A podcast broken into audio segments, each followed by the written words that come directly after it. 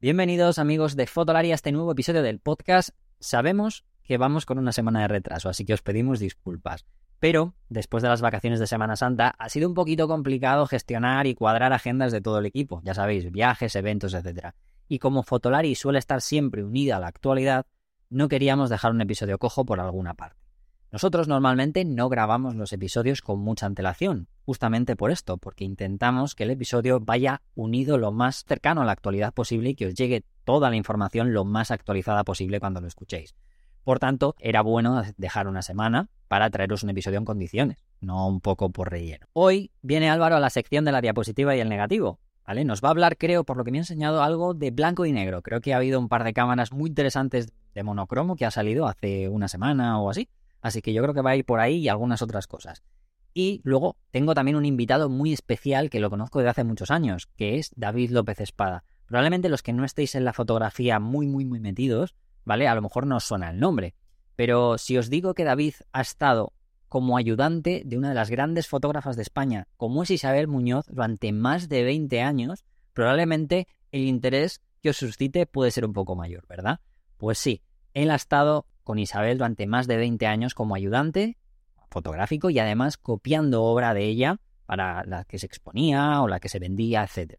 Así que hablaremos con él de, bueno, esa figura, ¿no? Del ayudante, anécdotas con ella, cómo es estar justo a la sombra de una de las grandes fotógrafas de España, recordemos, Isabel Muñoz, Premio Nacional de Fotografía, y un montón de cosas, ya que, bueno, Isabel Muñoz ha hecho grandes trabajos, ha viajado muchísimo por el mundo y trabajos que muchas veces han exigido bastante, físicamente, ya no solo fotográficamente, sino físicamente y mentalmente. Además, hablaremos de impresión de fotografías con él, ya que a día de hoy, bueno, pues él es parte de Espacio RAW, bueno, él es el fundador de Espacio RAW, que es un laboratorio de fotografía muy importante. Él ha copiado obra también de muchos fotógrafos importantes de este país, ya que, bueno, también el, haber podido copiar obra de una gran fotógrafa en España, pues le abrió las puertas de conocer grandes fotógrafos.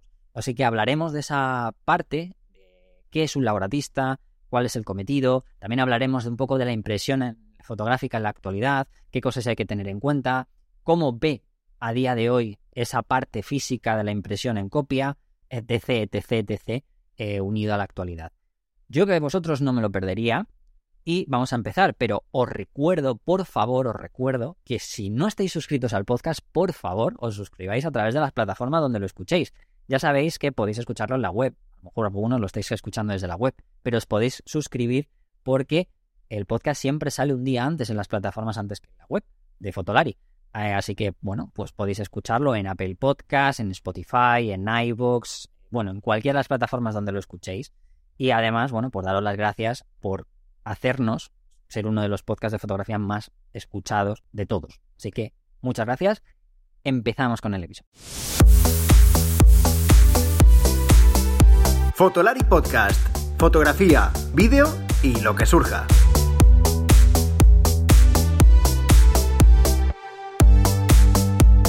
Con Rodrigo, Iker y Álvaro. Con una semana de retraso, como os comentaba en la introducción, por temas de la Semana Santa, eh, bueno, pues venimos con una semana de retraso, pero llegamos, llegamos. Ya sabéis que el podcast siempre llega. Y hoy tengo eh, conmigo un invitado muy especial, y digo muy especial porque es una persona que conocí y hace 15 años, casi 15 años, bueno, ya son 15 años, de la cual, eh, bueno, pues le tengo que dar las gracias también a él y a una persona que tenemos en común, porque he aprendido mucho de él, aunque él, a lo mejor nunca se lo he dicho, pero he aprendido mucho de él también, eh, y es una persona que considero prácticamente un amigo dentro de la profesión, que es David López Espada. ¿Qué tal, David? ¿Cómo estás? Bien, encantado. Es recíproco, créeme. Sí, ¿no? Bueno, eh, digo lo de un amigo en común porque, aunque él es más amigo todavía de él, porque es amigo incluso de la infancia, que es eh, Amador Toril, que es una persona con la que yo tuve el placer de empezar en esto de la fotografía prácticamente dentro del mundo comercial y entender cómo iba ya todo este mundo, ya que fui ayudante de él eh, y a su vez, pues gracias a Amador, tuve la oportunidad de conocer a David eh, y a un montón de cosas alrededor también de David, que es de lo que hablaremos ahora. Bueno, David, eh, voy a hacer una pequeña breve introducción de dos cosas así importantes de las que vamos a tratar y por qué estás aquí.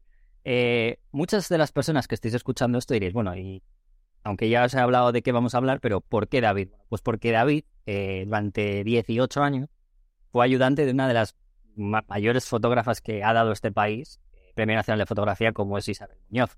Eh, ¿En qué ha consistido esto? Bueno, ahora nos lo contará, pero ha sido copista y ayudante de ella durante, como digo, 18 años. Y a su vez, bueno, a día de hoy es laboratista y copista, lo que podamos decirlo, ¿no? En Espacio RAW, que es uno de los laboratorios que hay aquí en Madrid, en los que él ha copiado ya un montón de copias a grandes fotógrafos también de este país. no me equivoco, ¿no? No, antes que nada, también quiero puntualizar ese nexo que tú nombras, que es Amador Torín.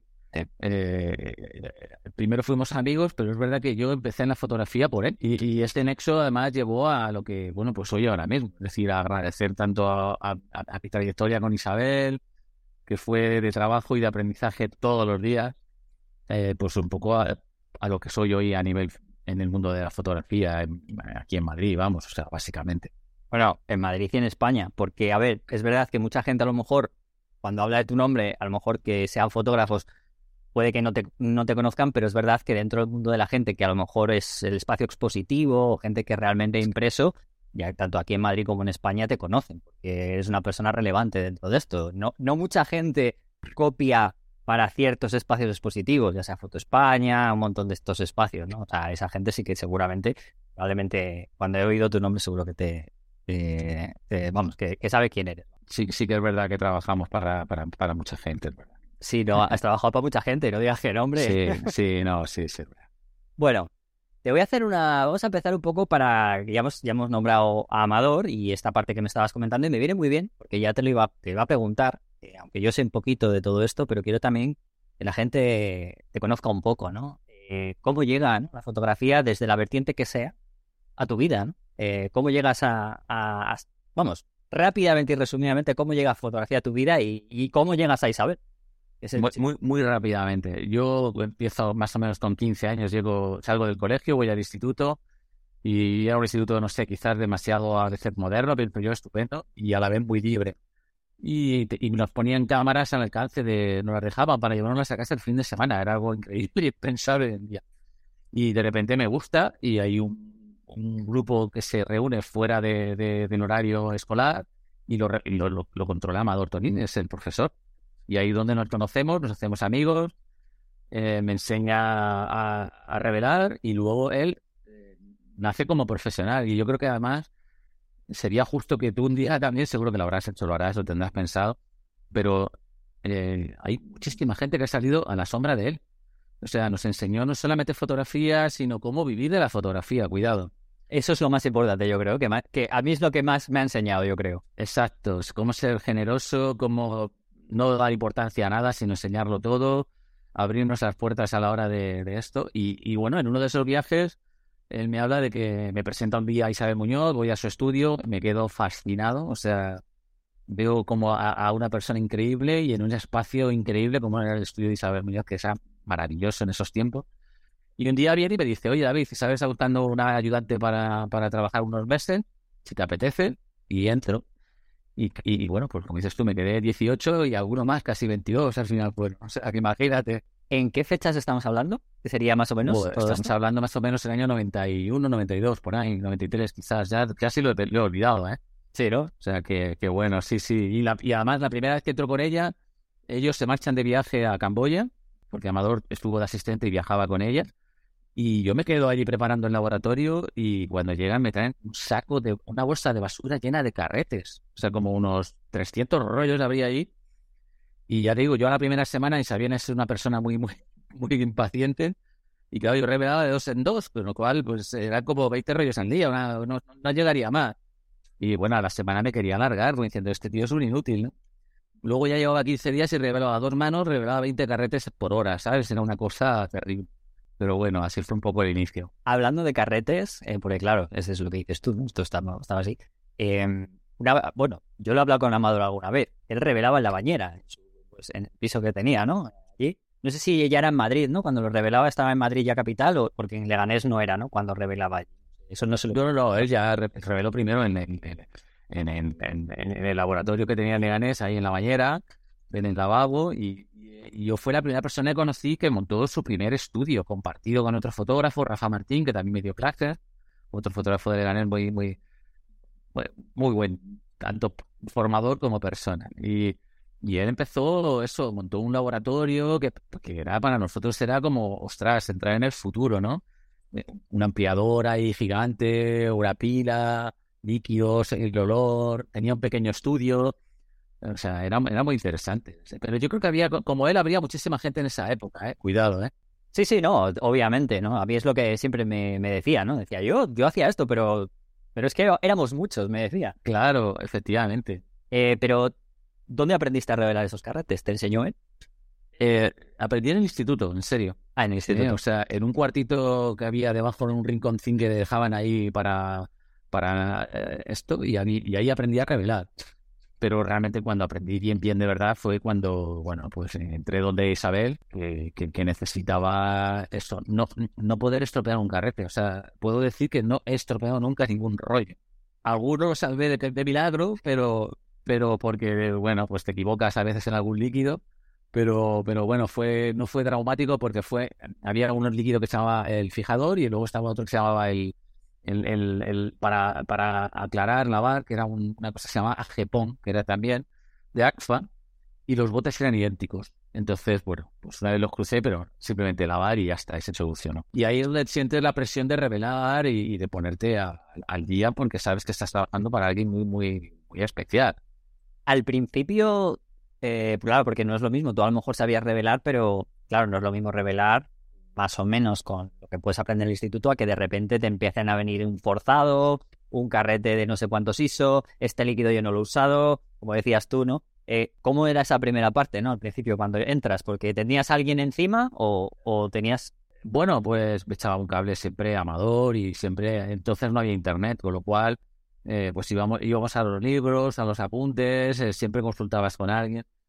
Eh, pero también te tengo que decir que, por ejemplo, eh, en el caso de Isabel, ella era muy, muy sofisticada con su, su procesado, porque eh, su revelado era un revelado siempre un, pelín más denso que, el normal, porque sabéis que ella siempre acababa su obra en un platino, en una copia en platino tipia, con lo cual había luego un proceso de ese negativo se hacía un positivo y de ese positivo se volvía a hacer otro negativo al tamaño en el que ella copiaba sus platinos, con lo cual eh, eh, el proceso inicial de este negativo inicial tenía que estar muy bien para que luego eso, eh, el resultado fuera el correcto.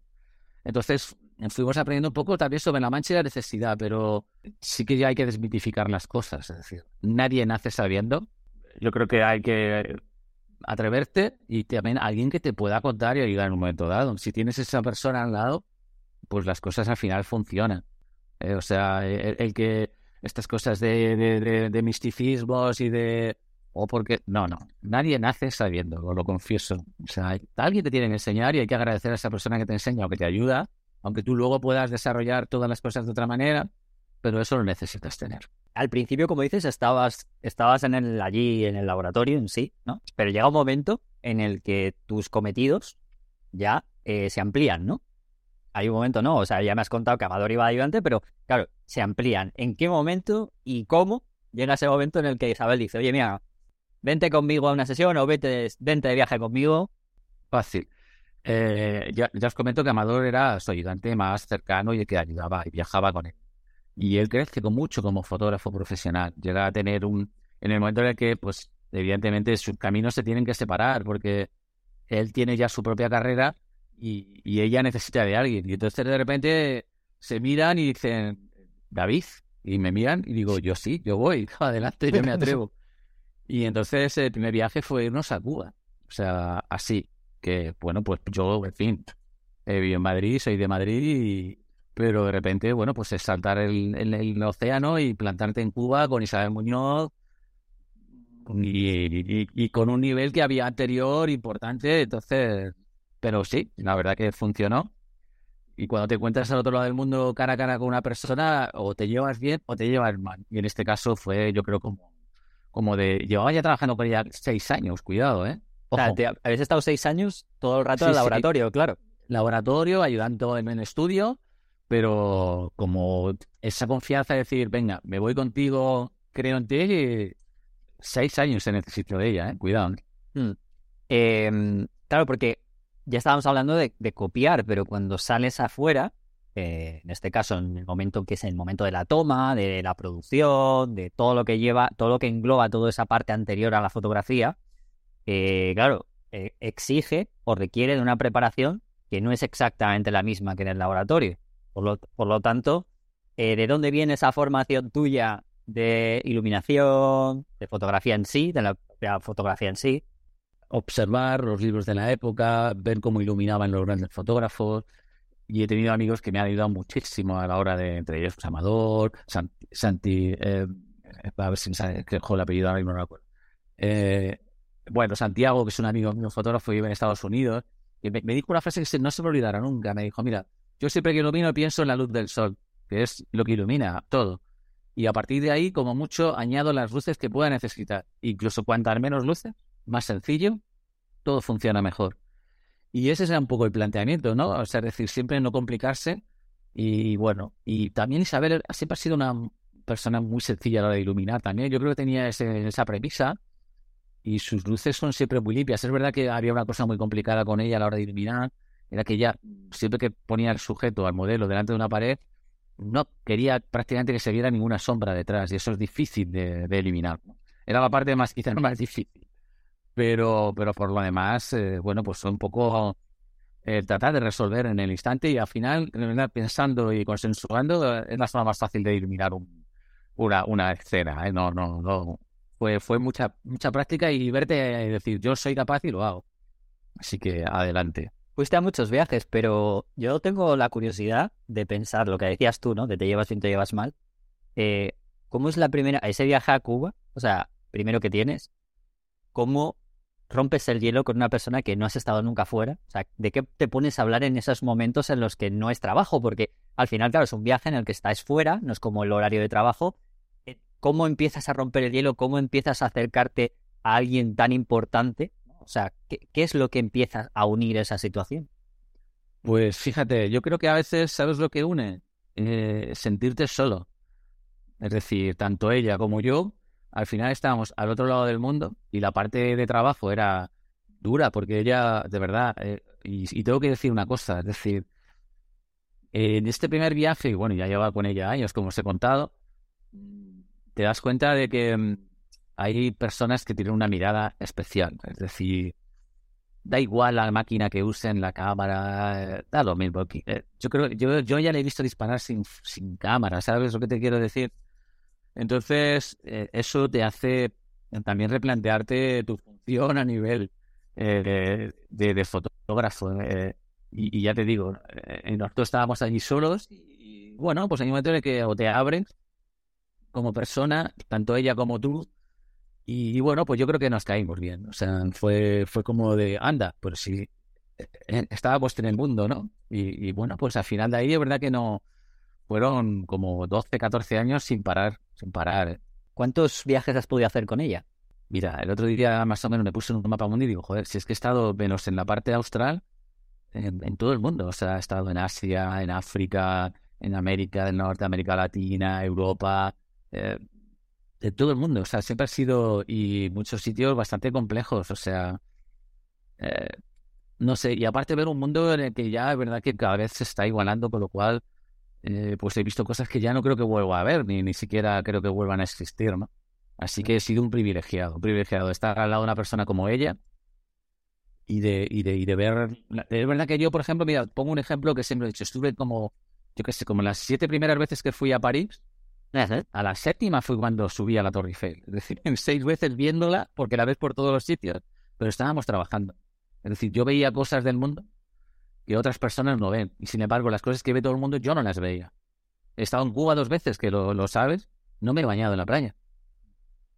Ojo, cuidado, ¿eh? Estar dos veces en Cuba y no bañarte en el mar. Ir a trabajar. O sea, es decir, mm, pensar que Isabel es una persona dura, ¿eh? Ojo.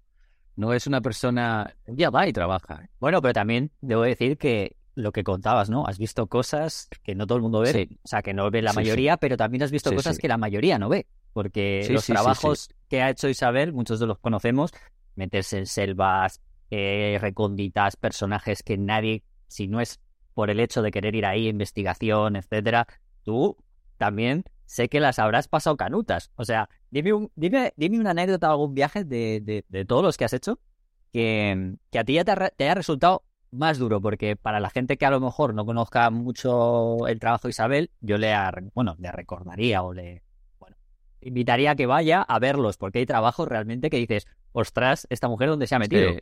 claro, eh, mira, te comento, por ejemplo, eh, fíjate que esto llega un momento en, en, en, eh, en, nuestra relación incluso en el que yo allí algunos viajes he ido con compañeros que han tenido que venir. Hemos sido dos ayudantes porque eran complejos. Eh, yo, yo, recuerdo, por ejemplo, en, Costa de Marfil, eh, a mí África me resulta muy duro, muy difícil. Que, que, que, creo que es de los sitios más hostiles en los que te encuentras más solo. ¿vale? En América Latina la gente te intenta conectar de alguna manera, en Asia la gente es amable, aunque no, no, no puedas hablar con ellos y tal, pero la gente es amable, no. Pero África es muy, muy dura. Yo recuerdo estar en, en Costa de Marfil, en una, en una, región que se llama MAM, en un, en un pueblo que había.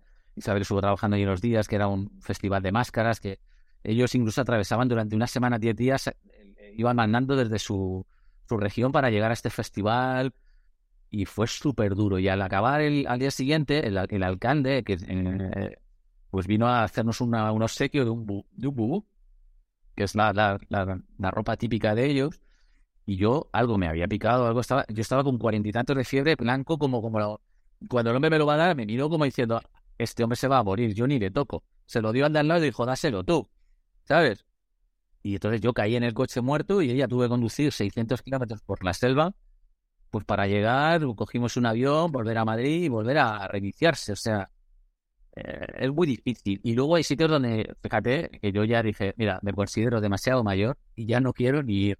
¿eh? como por ejemplo son el, el, trabajo de México, de subirse al tren, al tren de la muerte, eh, en las maras, entrar en las cárceles. Yo estos trabajos ya decidí directamente quedarme en el laboratorio en Madrid, escaneando, retocando, editando, porque me parecían que yo allá no llegaba a, ese nivel, o sea, y ella era mucho más mayor que yo y iba a la primera y se subía a la primera todo, ¿eh? Es increíble, o sea... Eh, También te voy a decir una cosa, poniendo el valor, en valor eh, la, la, parte o la profesión del ayudante que has sido tú, ¿no? Porque em, yo, a día de hoy, no sé, o sea, hay mucha gente que no se la reconoce, porque yo creo que quizás el nombre, siempre al ser un trabajo más solitario, no como en el cine, ¿no? Que se requiere de muchísima gente para que algo salga, el trabajo del fotógrafo al final, mucha gente, y más con el tiempo, parece ser que se ha podido hacer siempre con una persona. Su intención es intentar minimizar costes, ¿no? Entonces al final, el fotógrafo, ya sea por ego, por decir, este es mi nombre, esta es mi foto, em, muchas veces ha ido como que se relega, no sé si de manera voluntaria o involuntaria, ya sea por el público o por los demás, la figura de, del ayudante y de las personas que han ayudado en esa sesión. Entonces se pone solo el nombre. Cuando has sido ayudante, ¿te has sentido realmente reconocido? No a lo mejor de cara afuera, porque me, me imagino que habrá dos diferencias, ¿no? ¿Me podrías decir, tanto por la persona con la que has trabajado como, como fuera, ¿has sentido una diferencia de, trato o, sea, o de reconocimiento? Eh, no, mira, te voy a decir una cosa. Eh, es lo que te decía antes, cuando eh, yo empecé a trabajar con ella, claro, tú estás con una persona que, que, estás mirándola y la admiras, ¿no? Cuando te dan la oportunidad de, viajar, que yo creo que es donde se une mucho el nexo que tenemos hoy en día, ella y yo todavía, em, eh, te das cuenta de que, o sea, a mí con que ella, ella, o sea, no me quisiera echar, fíjate, así de claro, sino que quisiera, yo creo que eso es el reconocimiento más a tu trabajo. Pero es que además eh, la oportunidad que ella daba a las personas, yo creo que no te la da nadie. Entonces yo me sentía admirado por ella, y yo te lo digo en serio y reconocido. Y luego también, eh, pues, la gente que venía al estudio, ¿no? Que, todo el mundo quería ser yo antes, o sea, decir eso, quieras que no, y yo decía, probarlo, que ya verás, no es tan, tan estupendo como pueda parecer, ¿no? O sea, no, no, yo sí, yo me he sentido reconocido y ahora más, es ya, es verdad que siempre me llega que ella habla de, no, no, solo a mí, eh, sino a otros compañeros también que también han, seguido detrás de mí. yo creo que ella se ha dado cuenta de que es importante esa labor en, la parte que, le, ayuda y le, complementa en su trabajo. Porque ya te digo que a nivel de, lo que ellos ven, fotógrafos como ella, Cristina, Nix, eh, no sé, Madot, son, son, son personas especiales, ¿sabes? O sea, Yo ayer, cuando estaba, estaba, bueno, por la noche antes de, de- bueno, ya sabía que iba a hacer esta entrevista contigo, esta charla, eh, la casualidad de que estuve viendo un, episodio de Informe Plus, que es este programa que hay en el Movistar Plus de, que hacen reportajes o documentales de deportes y tal, y da la casualidad que había el último que habían lanzado, que era uno que se llamaba Gregario. Gregarios, eh, asociado al ciclismo. Justamente hablaban con esta gente que, bueno, que, que sabía de su posición, eran muy, tenían clarísimo cuál había sido su posición, estaban súper contentos de ello, pero también hablaban incluso con algunos de los líderes de, su equipo, ¿no? Como, por ejemplo, yo que sé, podían hablar con Alberto Contador o gente así del ciclismo que, habían sido los líderes de esta gente, ¿no? Ellos tenían muy claro algo que era indispensable, es, oye, mira, eh, todo el mundo tiene que saber que somos necesarios todos y cada posición en, en la, en esta vida. Tenemos que saber también lo que podemos llegar a hacer, eh, pero también dónde estamos. ¿Que significa que dentro de un tiempo pueda yo ser el líder? Pues a lo mejor darán las circunstancias, pero yo ahora soy esto y sé que si yo lo hago bien eh, y que mi líder gane o que mi persona sea reconocida o que consiga este trabajo, ganamos todos, ¿no? Yo creo que esa figura en la fotografía, ¿tú crees que es fácil? Yo creo que por tu parte sí, por la, por, porque, joder, 18 años demuestran claramente, pero ¿crees que por parte de todos sí? Sí, también te digo, yo creo que eh, depende también de- del fotógrafo, es decir, o sea, si, si yo, o sea, yo me sentía plenamente reconocido por ella, es decir, me sentía satisfecho de, de lo que hacía porque sabía que lo que hacía eh, estaba funcionando. Además, yo me di cuenta, en Estados Unidos el, el papel del asistente es una profesión como, como el fotógrafo, cuidado, ¿eh? Eh, yo recuerdo un amigo que ahora no me viene el nombre, se, se llama Santiago también, yo creo que era se llama Santiago Bueno, pero Amador se acuerda más eh, cuando yo empezaba en esto, él vino a Annie Leibovitz a, a Madrid a hacer unas fotos. Y Annie Leibovitz tiene como tres asistentes eh, fijos, que son su- sus manos derechas. Y e- ellos van antes a, a localizar y contratan a otros asistentes en, en, el- en la locación, en Madrid. En este caso le contrataron a él porque hablaba inglés. Y él contaba, dice, bueno, yo no me pude acercar a Annie Leibovitz en ningún momento, ¿no? Pero era... Y contaban que estos señores venían antes localizaban y llegaba ella, le ponían encima de la mesa Polaroids donde podría recorrerse esta, este- esta fotografía y ella decía aquí, planteaba la iluminación y el día siguiente se ponían a trabajar, ¿sabes? Entonces yo quise ser, eh, o sea, yo un poco quise ser ese asistente a estilo americano, que tú además también es algo que has vivido allí, sabes lo que es, que se vive de una manera diferente, en el que creo que, que tiene su importancia. Y yo, por ejemplo, eh, mi importancia no era solamente a nivel ya de, de, de, de ayudarla a nivel fotográfico, sino de, de mirar donde ella no veía y de ver a veces esa realidad que ella no ve porque está pensando en su trabajo, en su fotografía. Y a veces, desde un poco lo comentabas tú antes, eran estar en sitios donde peligros ella no los veía, pero yo sí los veía. ¿Sabes lo que te quiero decir? ¿no? Yo quise ser ese, pues, el, el asistente más profesional que ella pudiera tener.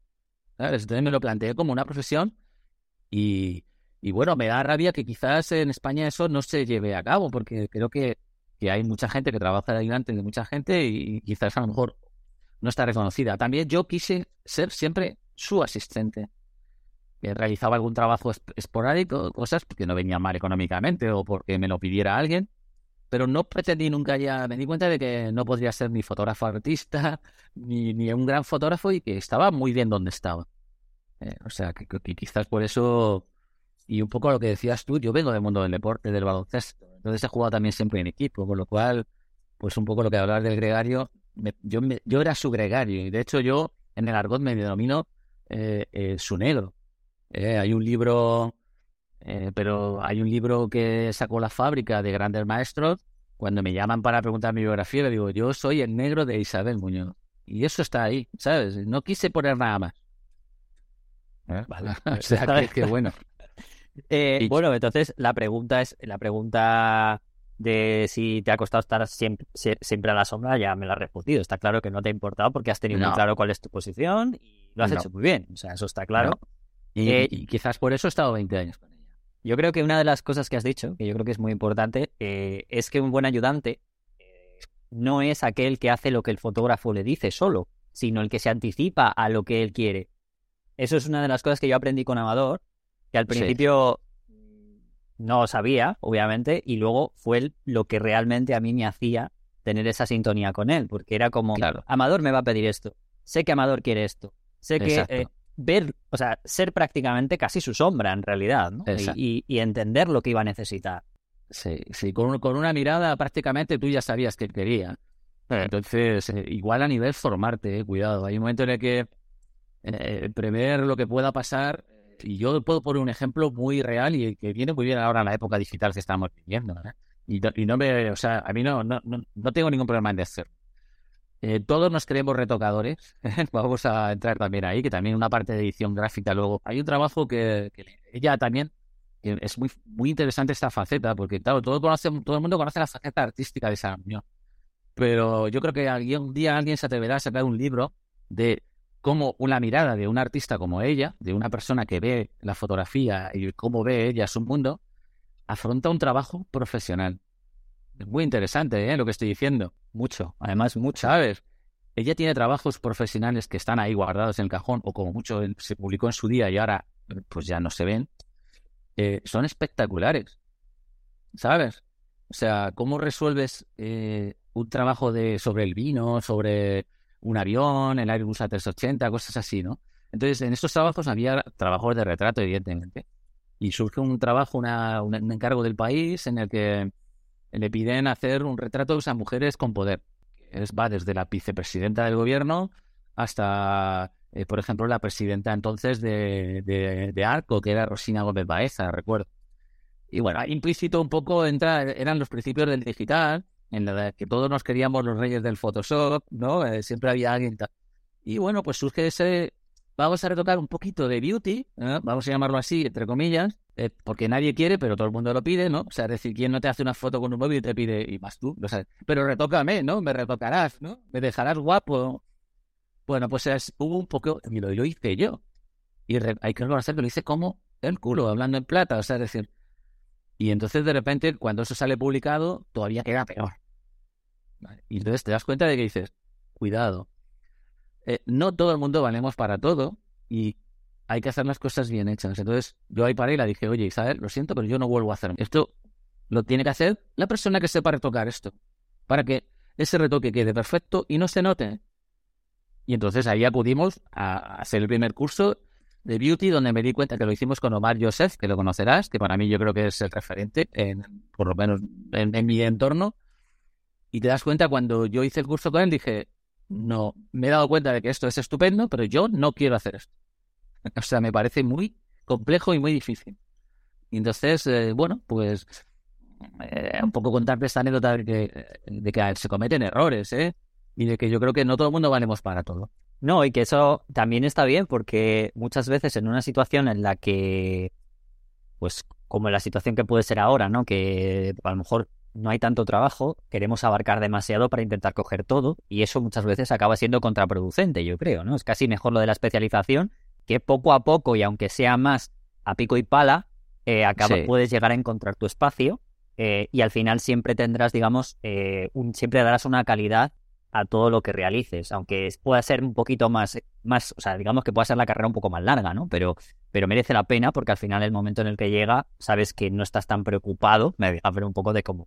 No, la, fotografía es una carrera de fondo. ¿eh? Yo creo que es una ilusión. Eh, yo creo que no, que, ahora mismo tenemos una, una cosa que antes no había y era que hay infinidad de exposiciones en Madrid de fotografía, libros, internet, con lo cual podemos ver y cultivar, que yo creo que es, eh, yo creo que una gran foto es esa foto que tú crees que dices, jo, qué rabia no la he hecho, ¿no? Entonces es donde todo el mundo tiene que, mirar, tiene que aprender y, y, bueno, y tratar de, luego buscar su propio camino. Que yo creo que es donde, donde al final pues uno va a rehacerse y a, encontrarse a gusto consigo mismo. Y, ser humilde, ¿eh? ojo, y reconocer cuando te equivocas, ¿eh? las cosas como son. Voy a preguntarte para acabar con, esta parte de Isabel, aunque bueno, la entrelazaremos porque como también seguías haciendo cosas, pero un poco de esta manera más concreta, ¿cómo podía ser tu flujo de trabajo como en, una, en un viaje como un ayudante o incluso aquí? Desde, porque tanto desde el momento que eras el ayudante como incluso hasta el proceso final, porque a veces también hacías todo tú, o sea, tanto de ser ayudante como acabar el trabajo en copia. A ver, me voy a remitir atrás, ¿eh? a la parte eh, de película, ¿eh? para que entendáis un poco cómo era el proceso de, Es lo que me interesa, sobre todo antes, porque es un poco claro, más... Sí, sí, o sea, ahora en digital ya es otra cosa, pero bueno, eh, mira, entonces era, era lo siguiente, se planteaba ella un viaje al sitio que fuera. Normalmente vas, a veces vas con un fixer, que es esa persona que te puede echar un cable a la hora de empezar a, a localizar a la gente a la que quieres hacer imágenes o, los espacios o los lugares donde quieres ir. Entonces, es primero preparar el equipo, porque entonces eh, no era como ahora. Es decir, llevabas eh, cámara, cuerpo de cámara, chasis, llevabas medio formato y 35 milímetros, eh, y, y, a veces hasta un poco por duplicado por si se te pudiera estropear y no pudieras encontrar nada. Fotómetro de mano, cosa que ahora no se usa, ¿no? Y luego teníamos otra cosa que llevábamos eh, la película. Y llevábamos la película que era, eh, ella le gustaba siempre trabajar al mínimo, es decir, hacía NASA, que era eh, donde obtenías los mejores resultados con el grano más pequeñito, en teoría, ¿no? Y que te podía trabajar. Pero claro, cuando las condiciones de luz se empeoraban, o compensabas con un flash, o si no, aquello tenías que tirar y subíamos a 400 y 800, pero no mucho más, ¿eh? O sea, estas cosas que hay ahora de tirar a 12.000 ISO y cosas así sin flash, eso era impensable entonces. ¿eh? y siempre había un grano y una cosa que había ahí. Entonces se trabajaba, llevábamos, en la película llevábamos en bolsas de plomo para atravesar los aeropuertos y tratar de que no se estropeara, que era una lucha porque había que convencer al, señor que te dejara pasar estos terretes sin, pasarlos por el arco de, de, control. Eh, volvíamos, se procesaban todos los rollos, se hacían contactos y ahí entraba su trabajo. Ahí ella se ponía, que era donde ella estaba su magia, ¿no? Donde eh, miraba esos carretes, esos contactos, eh, marcaba las copias de trabajo que, que, quería que podía ser luego la, la, serie final. Yo con estos contactos se hacían copias en 18 o 24 de papel RC, 100, 200, 300, las que fueran faltas, y ella luego en la pared iba poniendo y iba eh, seleccionando lo que consideraba que era la serie final. Y ahí se hacían copias en paritado, ya finales, y luego ella empezaba a trabajar los platinos. Y, ella movía este trabajo, es decir, había la Agence Group, que era una agencia parisina que todavía existe, que fue yo creo de las primeras que había en Europa, pues eh, ella enviaba allí una selección que ellos empezaban a mover por revistas, por galerías, depende, depende. Eh, o sea, este concepto que la gente tiene de, que el trabajo ya de antemano está como vendido, no, no, no, no. O sea, eh, muchos autores, y, ahora yo creo que todavía continúa siendo así, apuestan por una idea, desarrollan este trabajo y luego intentan amortizar de alguna manera ese trabajo, o bien como venta de obra, o bien como publicación. No es sencillo, no era sencillo. ¿eh? Este, este era el proceso. ¿eh? De toda esta etapa, te voy a preguntar, porque tú has visto, me lo has comentado antes, no has estado en países, habrás visto gente muy importante. ¿Con qué personaje o con qué dos personajes te quedarías de todo esto que has visto? Más allá de la foto, no hablo de la fotografía, ¿eh? sino de que todo esto hayas visto, que hayas dicho, me quedo con estos dos porque mientras estábamos en la sesión o en el viaje, me pasó esto Cosas que no se te, que, que no se te hayan olvidado, me refiero. Me imagino que son cosas que nos... Fíjate, eh, estuvimos en China como dos años justo en el año 98, 1998, que fue dos años antes de la apertura de China al mundo, que era el 50, en el 2000 fue el 50 aniversario de Mao Zedong y, y, era la apertura al mundo de China, que fue el cambio este radical que vivimos hoy en día, ¿no? Y ella fue allí con una idea preconcebida, quería hacer un, un trabajo sobre la ópera de Pekín. Y tuvimos suerte porque una eh, eh, contactamos con la embajada española allí, que había una persona que se llamaba Inma González Puy, que era eh, la, responsable que nos echó un cable, y ella nos presentó a una a una traductora, que era una chica joven de veintipocos años, que estaba estudiando español, ¿vale? Y, creo que para mí fue un personaje muy importante, dos veces que volvimos allí, eh, cómo nos ayudó, cómo, y de hecho hoy en día todavía seguimos teniendo relación, de vez en cuando nos escribimos algún email, y me parece que fue clave en, en, luego en el desarrollo, porque luego de la ópera china fue quizás el de los peores trabajos en los que ella se ha sentido, porque era al final algo que era muy, muy, básico, era el, rey, el príncipe, la reina, el como cuatro personajes y no daban mucho juego. Pero de repente ella aparece con, con otra persona que era un profesor de, que daba clases allí, que era su profesor de español, nos lo presenta y nos enseña de repente una China diferente. Entonces yo creo que esas dos personas fueron como muy, muy importantes en, en, esto, ¿no? Entonces ella hace el trabajo de, de, de luchadores de Shaolin, hace el trabajo de, del, del, circo de, de los contorsionistas, que ahora es, casi todos son básicamente la base del Circo del Sol. O sea, cuidado. Y, pero nos enseña a ver un poco cómo piensan los chinos, ¿vale? O sea, pensar que era un sitio tan duro que todos los días, después de acabar el trabajo, había que renegociar lo que se iba a suceder o suceder al día siguiente. Y yo creo que ellos, para mí, fueron muy, muy especiales. Entre otras muchas gentes que hay por ahí, ¿no? Pero, pero sí, yo creo que me quedaría con ellos. Vamos a dejar la etapa un poco de Isabel al margen, porque bueno, o sea, vamos a ir un poco a la etapa ya a lo que digamos es, ha sido más también ahora tu trabajo actual, pero que ya lo hacías antes, pero que es el trabajo de laboratista o, o bueno, que para copiar, hacer copias, vamos. Eso sí, un día me voy a traer a Isabel que yo creo que tiene tiene que tiene carrete, y nunca mejor dicho, yo creo que tiene carrete. Sí, sí, sí, Un día que se venga y, y que, que, nos, que nos dé una charla maravillosa, que seguro que ya, además desde su perspectiva ya como fotógrafa, todo esto que hablamos, desde esa, de, lo que tiene ya en la cabeza, que es maravilloso. Bueno, llega un momento en que dices, bueno, pues voy a, voy a, voy a llegar a, llevar todo este conocimiento que yo tengo, ¿no? En lo que he estado trabajando, y voy a, montar mi propio, mi propio estudio. Bueno, a decirlo así, ¿no? Está mi propio laboratorio. Y se abre Espacio RAW. Se abre Espacio RAW, que es donde estás actualmente, que, que desde hace, ¿cuánto? Ya no, ahora mismo no recuerdo muy bien el año. Pues yo tampoco, te voy a decir la verdad. Yo creo que son unos 12 años, fíjate. 12 años, sí, porque la, sí, por ahí. Yo, yo sí que estaba cuando, cuando llegaba, cuando se creó el proceso. Sí, sí. Y, me acuerdo, pero Nosotros vamos, me cre creamos la, la, Smart Gallery, que era la, galería de fotos con, con, móvil, Con smartphone. Y tú fuiste el primer autor que expuso. Ojo, cuidado, eh, que venías, venías de un Nueva York ahí muy especial. No, y además hay, hay bastantes, o sea, tengo bastante trato con todos. De hecho, uno de los autores que, pasó por ahí, que había dentro de la fotografía artística lo está petando, que John es Juan, Juan Enriquena, que está petando la día de hoy. ¿eh? Sí, sí, sí. Eh, y yo tuve el placer de conocerlo en aquel momento y también. Eh, bueno, em, eso, dime un poquito qué es lo que haces ahora en Espacio RAW. Que yo lo sé, pero para que la gente entienda cuál es tu cometido y cómo es el laboratorio. Te cuento. Eh, hay un momento en el que es verdad que, pues, pues hablábamos antes de los carretes de la película, todo esto pasa a ese bloque en el que desapareció. Ahora hay un repunte, que lo sabemos todos. Esperemos que dure y que no sea algo puntual. Y, empieza la etapa digital. Entonces, de repente nos damos cuenta de que eh, no se pueden continuar haciendo platinos porque no podemos hacer negativo. Y entonces empezamos a, tener ahí un impar extraño. Y aparece José María Mellado. Cuidado, ¿eh? Eh, que hay que contar las cosas como son. Sea, María yo creo que es una persona muy importante que creo que para mí, yo, en mi opinión, ha ayudado muchísimo a la fotografía digital y, habría que reconocerle quizás alguna cosa más de las que se le reconoce. Pero bueno. Y él nos habla de que hay un fotógrafo americano que se llama Dan Burkholder que hace negativo digital a través de una impresora.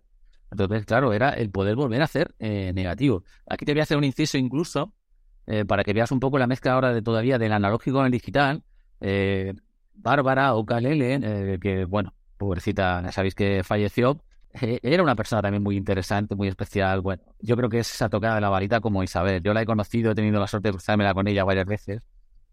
Y mira, ella a través de las impresoras y de este tipo de impresión consigue, bueno, se plantea hacer un proyecto, aunque nunca lo acabamos de terminar, pero se plantea hacer un proyecto de hacer un negativo digital copiar en, copia analógica y que ella volviera a colorear sus imágenes como coloreaba antes, con sus acuarelas y sus cosas. Y, pero no nos ha dado tiempo, por desgracia. Pero imaginaros un poco todo esto. Entonces, de repente, me meto en el mundo de las impresoras, con Epson, eh, con Maggi Besoli, que fue el ingeniero jefe de Epson, que fue una persona también que me ayudó muchísimo.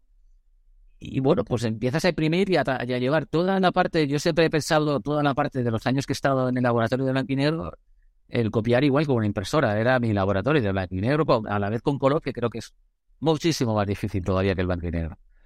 Y me meto en el mundo de la impresión y, bueno, pues decido que, llega el momento de, de, volar solo y de que pues Isabel también cambie y retome otras ideas. Y monto la Espacio RAW, que, además lo monto con Amador Toril. Y, y empezamos a hacer el laboratorio. Y siempre la idea era tratar de hacer un sitio que fuera diferente teníamos un pequeño estudio, hacíamos exposiciones y tratar de que el fotógrafo se sintiera un poco como en ese espacio eh, entrar a gusto, ¿no? Que, que, nos trasladara sus problemas, que no fuera llegar a un mostrador, dejar un negativo, dejar un archivo digital y, recibir una copia y, y esa copia ser interpretada por alguien que te pudiera gustar o no, sino nosotros ser la herramienta de ese fotógrafo. No es fácil, porque a veces, eh, eh, claro, surges con, chocas con, con muchas cosas que son la gestión de color, que tú sabes que es muy importante, el monitor, el cómo lo ves, cómo lo veo yo, y cómo eso se plasma en un papel que es todavía algo más pequeñito y más difícil todavía de, encajar. Entonces, eh, llevo 12 años y sigo todavía con la misma lucha. ¿eh? Yo llego a casa a veces agotado por, esa lucha mental con la gente, con el fotógrafo, de explicarle que a veces eh, eso que se ve no se puede plasmar en el papel. Es muy difícil, ¿no? ¿Tú crees que ese conocimiento, ah, bueno, los fotógrafos deberíamos tener cierto conocimiento sobre esto, aunque no lo lleguemos a hacer. O sea, sea es lo típico, ¿no? Lo que habíamos hablado antes de la figura del ayudante. Tú como, vamos a decir que seas ese subalterno que contrata para esta situación, pero tú como jefe de la fotografía que estás mandándole a imprimir a esa persona, debería ser bueno que tengas cierto conocimiento para saber qué pedirle, ¿no? Eh, sí, y mira, me, me, gusta que me digas esto y aparte, mira, te digo, realmente eh, creo, cuando empieza en digital, creo que eh, como parte desde cero y todos partimos desde cero, se necesita investigar, volver a formarte. Han pasado ya unos años de esto y creo que ahora la gente entra ya al digital como entra en, determinadas y va formándose un poco si lo necesita a trompicones o ni siquiera se forma. Yo creo que por lo menos eh, yo creo que el, reclamo muchas veces es yo no pido que la gente tenga el supermonitor en su casa, aunque creo que es importante si te dedicas a esto, pero sí creo que por lo menos debes de formarte para saber qué quieres y qué puedes pedir y qué, puedes obtener de algo, ¿sabes? Es decir, no es tanto saber hacerlo, pero sí por lo menos saber qué crees que puedes pedir y entender hasta dónde se puede llegar. Es un poco sui generis lo que te digo. Yo creo que es una eso importante, ¿no? Es como siempre se ha dicho que para ser jefe primero hay que ser, hay que, hay que haber estado debajo para saber un poco lo que eh, como jefe puedes pedir, ¿no? Porque tú sabes que es abajo lo que se tiene que hacer, ¿no? Entonces, aunque luego tú no seas experto en eso, que por eso mismo se lo estás encargando a otra persona, ¿no? Que por lo menos tener cierto nivel. Y, y luego también, pues bueno, pues eh, tener muy claro qué quieres, que quizás eso es lo más difícil, ¿no? O sea, ahora mismo eh, el abanico de posibilidades que hay. Si trabajas en blanco y negro, pues eh, depende de si te gusta más contrastadas sus imágenes, menos contrastadas, clave alta, clave baja, en color, cuál es tu paleta de color. Eh, o sea, yo creo que eso es muy difícil, ¿verdad? Y, eso sí que, bueno, pues a veces ahí entramos nosotros en tratar de ayudarles, un poco aconsejarles, pero yo creo que la decisión final siempre tiene que ser del autor. O sea, yo creo que... y, y todo lo que te comentaba, cuando montamos este espacio, siempre eh, para nosotros da igual si entra Isabel Muñoz o entra una persona totalmente desconocida para nosotros.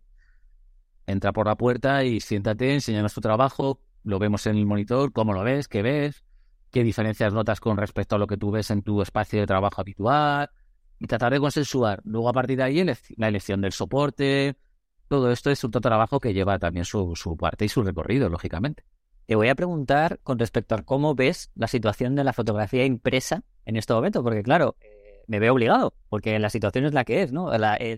Yo creo que el 97%, por decir, por debajo incluso, estoy yendo eh, de las fotografías que se realizan y se consumen a día de hoy, se consumen de manera digital totalmente, me refiero en cuanto a desde su elaboración en, de manera digital como su visualización en pantalla.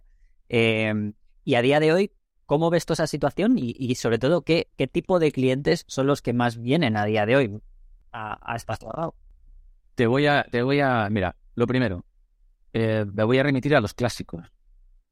Eh, eh, en los principios de la fotografía, toda la fotografía era una copia en papel. Es decir, era la forma de enseñar tu trabajo. Evidentemente, el trabajo, el trabajo digital es, maravilloso, pero yo creo que de alguna manera el, final de una fotografía es llevarla a papel. No sé, por lo menos es lo que siento yo, ¿eh? No sé si eso es la verdad al 100% yo creo que cualquier aficionado, cualquier fotógrafo, ahora hay impresoras que son unos costes ridículos, aunque se hace una copia en 10-15 de tu trabajo, ponlo encima de la mesa. Eh, mira, yo, yo pongo un ejemplo, siempre digo, yo tengo un álbum de fotografías que me dejaron mis padres, de cuando yo era pequeño. Mi hermano como era mayor tiene dos, evidentemente. Yo fui el segundo y tengo solo uno. Tú, Rodrigo, seguro que tienes uno, cada vez más pequeño, pero tienes uno. ¿Qué le vamos a dejar a nuestros hijos? ¿Un disco duro? ¿Un pendrive? ¿Un móvil? No lo sé. ¿Sabes lo que te quiero decir? Yo creo que al aficionado ahora eh, hay un repunte y le empieza a apetecer. Eh, el problema es que también es verdad que, yo lo digo, eh, a mí a veces me da vergüenza pasar presupuestos a la gente. Es decir, también hay un encarecimiento de las cosas terribles. ¿eh? El otro día yo compré un papel, todo el mundo conoce este papel, ¿puedo decir la marca? Totalmente. La que Hanemule, pero nadie sabrá escribirlo, pero todo el mundo sabremos decirlo. Hanemule, ¿vale? Sí, es el mejor papel, pero ¿cuánto cuesta? Yo he comprado el otro día un papel. A mí me cuesta 40 euros el metro cuadrado solo de un papel sin imprimir. ¿Cuánto tengo que cobrar yo por esto? Entonces entiendo que... Pero hay opciones. Hay cosas. Y si no, como sea, vete al, al chino de la esquina, sácate tus copias en papel. Que vas a ver otra lectura. Luego llegarás a alguien que te la copie bien, como viene a veces gente de nosotros, que es ese público que tú me has preguntado. Pues tenemos aficionados, aficionados avanzados, como digo yo, y profesionales y artistas. Incluso tenemos gente fuera del mundo de la fotografía, pintores, dibujantes, eh, que nos piden que, quieren plasmar en papel reproducciones de su obra. Bueno, pues hay muchas opciones y se puede hacer. ¿eh? Es decir, ahora mismo eh, tú puedes hacer una copia en 10-15 por 30 céntimos. O sea, ¿quién no quiere tener una foto en papel para verlo? ¿Sabes? En, la tienda de la esquina. Es verdad que, que, por suerte parece que va habiendo un repunte y veis que van abriendo algunas tiendas más en nuestros barrios, ¿no? Donde podamos bajar. Eh, Fujifilm está sacando estas impresoritas que tú llegas con tu móvil, mandas la foto y te sacas una copia en papel y es aceptable ¿eh? y tiene durabilidad. O sea que, que yo creo que, que, lo que hay que volver a pensar es eh, poquito, pero hacer un esfuerzo y sacarte alguna foto de vez en cuando en papel y disfrutarla, ¿no? Y regalarla, que yo creo que también eso es bonito, ¿no? En concreto, que explicarle a la gente cuál es la figura de un laboratista, para que la gente entienda un poco, aparte que, porque la gente puede pensar, bueno, es que es tan fácil como cojo la foto, la pongo, eh, le doy a la impresora e imprimir. ¿no? Pero, claro. ¿cuál es tu, cuál es tu, cuál es esa figura, ¿no? ¿Qué realmente aporta? Bueno, mira, eh, nosotros ya te digo, lo primero es ver la imagen en un buen monitor. Que ahí es donde surge la primera alegría o decepción. Porque eh, alegría cuando te dice la gente, ah, pues se ve igual que en el mío. Digo, ole, perfecto. Ya tenemos el 99% ganado. O, ah, se ve, no se ve igual que el mío. Entonces, eh, nosotros tenemos lo que es un sistema cerrado, porque es la única forma de poder trabajar. Es decir, que tratar de que lo que yo vea en mi monitor sea lo más parecido a lo que voy a sacar en papel. Teniendo en cuenta que cada papel tiene su propio perfil, su propio estilo de papel, y, y, un papel lo que hace es rebotar la luz, reflejarla. Con lo cual, la elección de este soporte a veces puede hacer que tu trabajo sea muy bueno o tu trabajo se vea empobrecido porque hayas elegido un papel que no refleje bien todo lo que tú eh, estás plasmando en, la imagen. Un inciso con respecto a lo del papel. Perdona que te interrumpa. Sé que. Em, o sea, esto es para, que la gente entienda, porque muchas veces eh, la gente le preguntan: ¿brillo, semimate o mate? Claro. Aparte de que luego tengamos el soporte que sea de algodón, etcétera, que ahora hablaremos de eso. Pero eso es importante conocerlo, ¿no? ¿Por qué mate, por qué brillo y por qué semimate, por ejemplo? Eso es una de las cosas que tú, por ejemplo, como laboratista, puedes aconsejar o puedes decir en función del tipo de foto que haya. Claro, hay imágenes que eh, son, como digo yo, eh, más pictóricas, es decir, pueden, pueden tanto funcionar en un papel brillo como un papel semimate o mate. Pero hay imágenes que, evidentemente, si tú la imprimes en un papel mate, estás, eh, hay transiciones, hay colores que se están perdiendo. Se están perdiendo. Es decir, que, que eh, ya de por sí vamos a perder, porque evidentemente venimos de, un perfil más amplio a algo más pequeñito que es el papel. Con lo cual, eh, lo que te digo, un, papel hace rebotar la luz. Entonces, un papel mate, evidentemente, rebota menos luz. Y habrá matices que se van a perder. Entonces, a veces eh, es verdad que si tocamos ese soporte, el mate nos parece más agradable, o el algodón que estabas comentando tú antes, que un brillo que lo vemos como más artificioso, que creemos que tiene más reflejos, todas estas cosas, pero, pero realmente está realzando mucho más el trabajo. Es decir, el papel a veces el más feo, es decir, mejor nos va a nuestro trabajo. Entonces, después de esta, después de esta elección, que podríamos un poco también tener en, sigues eh, sigues aconsejando con respecto a, que vea el, tipo de color ¿no? que puede ocurrir, porque dependiendo de este soporte, ese color puede variar o no puede variar, claro. Claro, nosotros muchas veces ah, cuando vemos ese fotógrafo que tiene muchas dudas, lo mejor es hacerle una prueba en un papel y una prueba en otro. Incluso yo en mi caso insisto en que muchas veces, porque yo tengo ahí una luz corregida y todo se ve maravilloso, tanto los defectos como las cosas, las virtudes. Y yo se doy su fundida, digo, llévalo a tu espacio, a tu casa, míralo en tu luz, en tu casa. Y acaban de decidirlo. O sea, al día siguiente me llama y me dice, David, me ha gustado más el mate, o, o, insisto, quiero que me hagas en el mate, o quiero que me lo hagas en el brillo. Tienes razón, no, esto va mejor en brillo. Yo creo que las cosas eh, hay que buscarle el tiempo y hacerlas con cariño. Y al final la decisión tiene que ser del autor. Y muchas veces no decidirlo a lo mejor en mi estudio, que tengo una luz eh, a 5.000 grados, que se ve todo muy bien, sino llevártelo a tu casa, a tu lugar de trabajo, donde tú te sientas cómodo y verlo allí y, decir, esto es lo que quiero y decidirlo. Porque luego aparte, otra de las cosas que sí que hacéis, aunque no seas retocador, porque esto no es ser retocador, sino es preparar la imagen digital para impresión, que son dos cosas distintas. Hay ciertos retoques a lo mejor zonales, de manera muy global, que también sé que es lo que puede que toquéis en función del tipo de papel en el que vais a sacarlo, ¿no? Y porque hay contrastes que a lo mejor puede que no se perciba esa zona o se reviente, por lo que decías tú, porque el espacio de, color puede ser más pequeño, etcétera. Entonces, sé que esa parte que mucha gente desconoce, ¿no? Por lo que te decía de que esto es tan fácil como mucha gente cree que es tal cual hasta la foto, pum, lo planto, ¿no? Eh, esa figura, la figura que, bueno, que ostentas tú y muchos compañeros que, que sois laboratistas también la tienes, ¿no? Porque esa visión, que muchos fotógrafos no la tienen, sí que la tenéis, ¿no? Sí, a ver, yo siempre pongo un ejemplo. Eh, tú vas a cualquier tienda de, a Mediamar, por ejemplo, y vas a la zona de televisores que te quieres comprar uno. que habrá? ¿40, 50 en la pared? Es que no se ven dos iguales. es que es muy difícil, ¿no? Entonces, eso sucede igual a la hora de, de, plasmar. Hay cosas, hay errores muy, muy, muy, muy típicos, ¿no? También te digo, eh, también está un poco la, forma de trabajar que tenemos cada uno, ¿no? En nuestro espacio de trabajo. Hay gente que nunca envía una imagen al 100% eh, y, va a una esquina y busca qué sucede, qué está pasando en esa parte. Las transiciones de un claro a un oscuro o viceversa, eh, en las cámaras digitales, eh, sobre todo tú lo sabes, con los angulares generan aberraciones y de repente nos sale un halo o una cosa blanca que cuando tú plasmas esto en una copia a un metro cuadrado, ese halo que visualmente es nada o no lo ves en un monitor porque está muy contrastado y no se aprecia, en un monitor que reproduce mejor el color, que está más suave con una gama tonal mayor, eso sale. Y eso en el papel se plasma. Y de repente es una línea que tiene un milímetro de ancho que, que arruina la imagen. Pues son esas pequeñas correcciones que tenemos que hacer. Es decir, no es tanto dominar Photoshop, sino acabar. Yo ya. Es verdad que hace mucho que ya no retoco una foto desde cero. O sea, lo que hago es tratar de arreglar errores que puedan estropear la imagen a la hora de plasmarla en el papel, simplemente, ¿no? Motas de ascensor que de repente aparecen, ¿no? Que, que no, ay, pues yo no la veía, pues sí estaba, ¿no?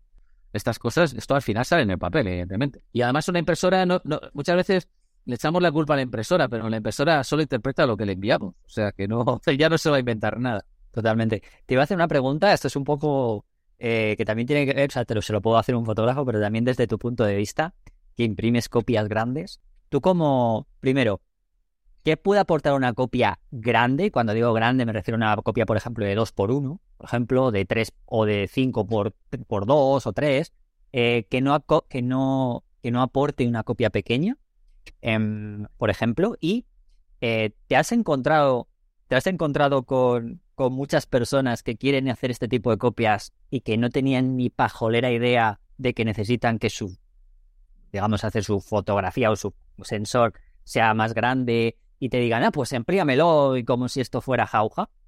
Sí, mira, eh, es una de las cosas que habitualmente siempre nos encontramos, ¿no? Que a veces nos piden... Eh, mira, tenemos una teoría de que todas las fotos tienen que ir a 300 puntos por pulgada. Eh, Rodrigo, entre tú y yo, mentira. Falso. Cada imagen necesita su resolución y siempre teniendo en cuenta de hasta dónde tú puedes llegar con una resolución real nativa. Con lo cual, de repente tienes una cámara, por ejemplo, de 10 megas, pues a lo mejor lo más grande que puedes hacer una foto es 40 por 50, no puedes hacerla más. Ahora podemos entrar en programas o en opciones con Photoshop que podamos estirar eso para llegar a lo mejor a un 60-80 o a un 100 si quieres, no pasa nada. Pero a veces nos traen esta imagen siempre pensando que con 300 puntos está todo bien y, hemos roto el archivo. O sea, se ha, roto y no hay forma de arreglarlo. Es decir, eso cuando lo hagamos a un metro va a quedar mal. Yo también pienso, soy de la teoría de que hay fotos que son grandes, pero no significa que sean buenas, y con lo cual eh, a, mí, por ejemplo, tampoco me gusta, o sea, me gusta una foto grande que pueda impresionar, que yo creo que eso queda muy bien. Hay fotos que las ves en grandes son estupendas, pero hay fotos que las ves en grandes y son no son buenas ni en grandes ni en pequeño. Entonces, yo creo que partimos un poco de la idea de cuál es una buena foto y luego hasta dónde se puede llegar con esa buena foto. A mí me gusta también hacer fotos a un tamaño 30-40. Cuando copiábamos en laboratorio, para nosotros hacer un 50-60 era algo muy grande. Cuidado, ¿eh? Pero tú has copiado cosas mucho más grandes. Sí, sí, mucho más grandes, pero un 50-60 en analógico era el papel en hoja más grande que podías comprar. Luego ya pasabas al rollo, que era de 90 o de 1,10 o de 1,20 como mucho. Imagínate, ¿eh? O sea, y ahora tenemos rollos de 1,60 por el largo que quieras. Y hay máquinas eh, fuera del ámbito de tintas pigmentadas que son eh, ya de, de, producción que llegan hasta 3 metros de ancho. O sea, es una barbaridad, ¿eh? Entonces, pero resumiendo, eh, quitarse de los 300 puntos, yo creo, deja el archivo nativo que te dé y luego deja que nosotros te digamos hasta dónde podemos llegar. Incluso te podemos hacer una prueba para que veas que, aunque tengamos 120 puntos, se va a ver bien. Y, no siempre una foto grande funciona. Para aquellos que quieran imprimir fotos, eh, ¿tú crees que es mejor que te traigan el RAW ya hecho? O sea, si, y sabiendo lo que quieren, o, te, o que te traigan un TIFF grande ya con todo retocado. Sí, un TIFF. No, nosotros, o sea, para nosotros lo ideal es un TIFF a 16 bits en Adobe RGB. Con la, pues ya te digo, con eh, cuando, no sé, imagínate, procesas con Lightroom, cuando necesitas exportar, pues exportar con Motif, no limitar a ningún tamaño y dejarlo. ¿Queda 40 megas? 40 megas. No lo, ni lo limites por abajo ni lo limites por arriba, ¿vale? Porque, hombre, el RAW a veces es, si vemos, evidentemente, eh, pues que eh, hay luces que están empastadas, negros que hayas perdido, bloquear las, los, las luces, en fin, ahí lo vemos siempre, ¿no? Decir, mira, esto te va a quedar mal porque el negro aquí tenía detalle y lo has perdido en el procesado, ¿no? Bueno, vamos a, vamos a acabar esto ya con una pregunta con respecto a eh, las técnicas, porque claro, tú has estado en los dos mundos. Has copiado, como estábamos contando desde el principio, en químico y ahora estás en digital, pero hay procesos que se hacían, o sea, que se hacen a día de hoy incluso mezclados y más ahora con lo que contabas tú de este auge de nuevo de la fotografía química procesos que hay a día de hoy interesantes para alguien que quiera hacer algo nuevo, bueno, nuevo, o ya está todo inventado, pero digamos que quieran hacer algo diferente, ¿no? O que quieran buscar esa manera un poco no solamente una copia digital sin más, o qué, qué, hay ahora mismo que podamos, que se pueda conseguir. Aquí te tengo que decir una cosa. Eh, en general, eh, yo en Europa, en Francia, eh, considero que yo creo que es un poco al espejo a que deberíamos de mirarnos, ¿no? Porque es un sitio donde hay un público de entre 30 a 50 años que compra obra, fotografía y, y, puede coleccionar. Es decir, eh, aquí todavía la comprar fotografía sabes que es algo que te dará para un tema largo, eh, entendido, como, como un autor piensa que puede revalorizar su obra, venderla y, y, el, y la persona que puede comprar esa obra, sea por 100 o por 1000 o por lo que sea, crea que está comprando algo que, tiene un valor y que no ha comprado algo que al final va a quedar ahí como un póster, ¿no? Yo creo que eso es lo primero que debemos de aprender. Bueno, ahí ahora mismo realmente el, proceso de impresión que yo hago en lo que es las tintas pigmentadas, eh, bueno, pues está como en un segundo nivel. Es decir, se sigue valorando la copia de químicos, sea en el proceso que sea, platino, cianotipo, banda, yo qué sé, las mil técnicas que hay antiguas, ¿no? Eh, se le da mucho más valor a esa copia perdón, que se destruye, que se autodestruye y que envejece y que además tiene un punto de universalidad, de que la segunda copia será siempre distinta, no habrá dos iguales. Eh, pues partiendo de esa base que yo creo que es importante, yo creo que la mezcla de estos dos mundos es un poco donde eh, podemos entrar. El fotógrafo ahora aquí puede, puede jugar mucho con ello, ¿no? El, el, casi el 99% de la gente tira en digital, con lo cual partimos de la base de que tenemos un archivo digital. Pues plasmar eso a un negativo y en ese negativo jugar con todos los procesos antiguos que hay, ¿no?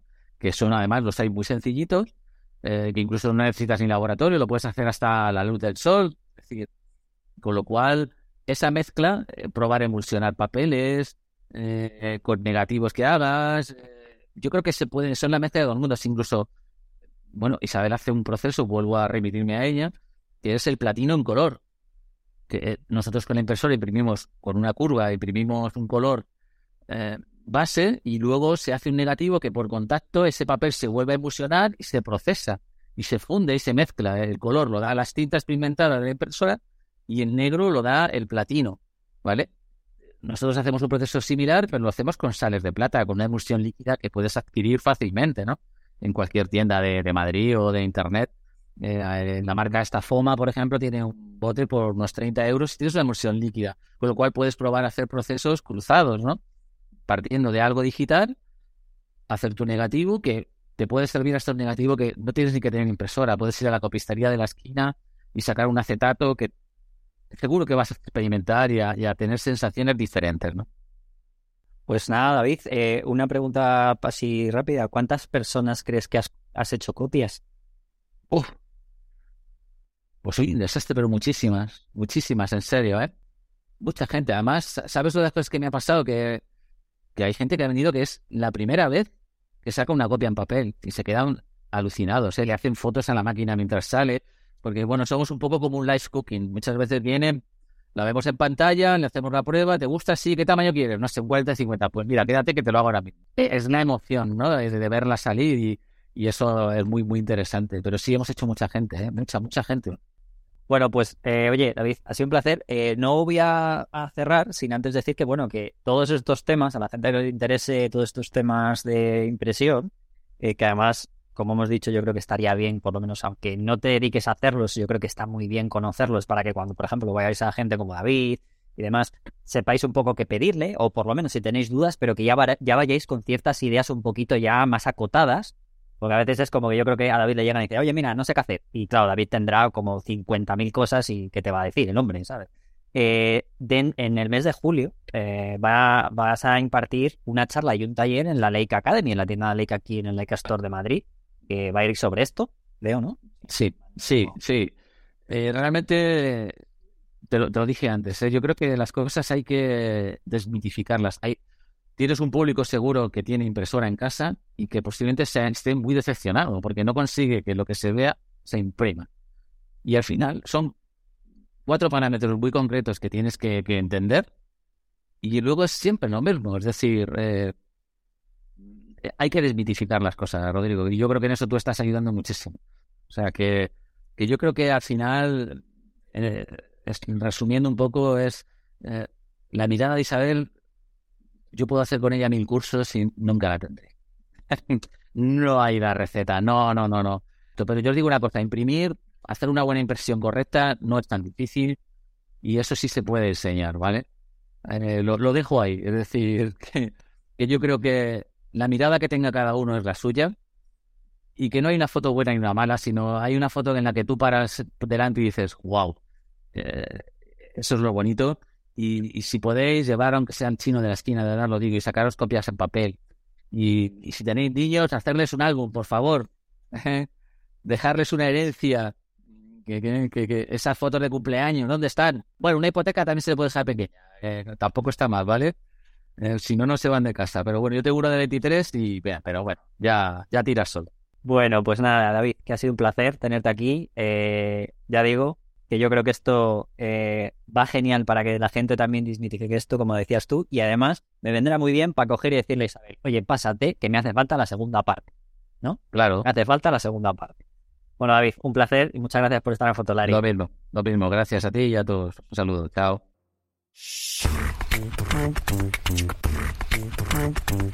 La diapositiva y el negativo.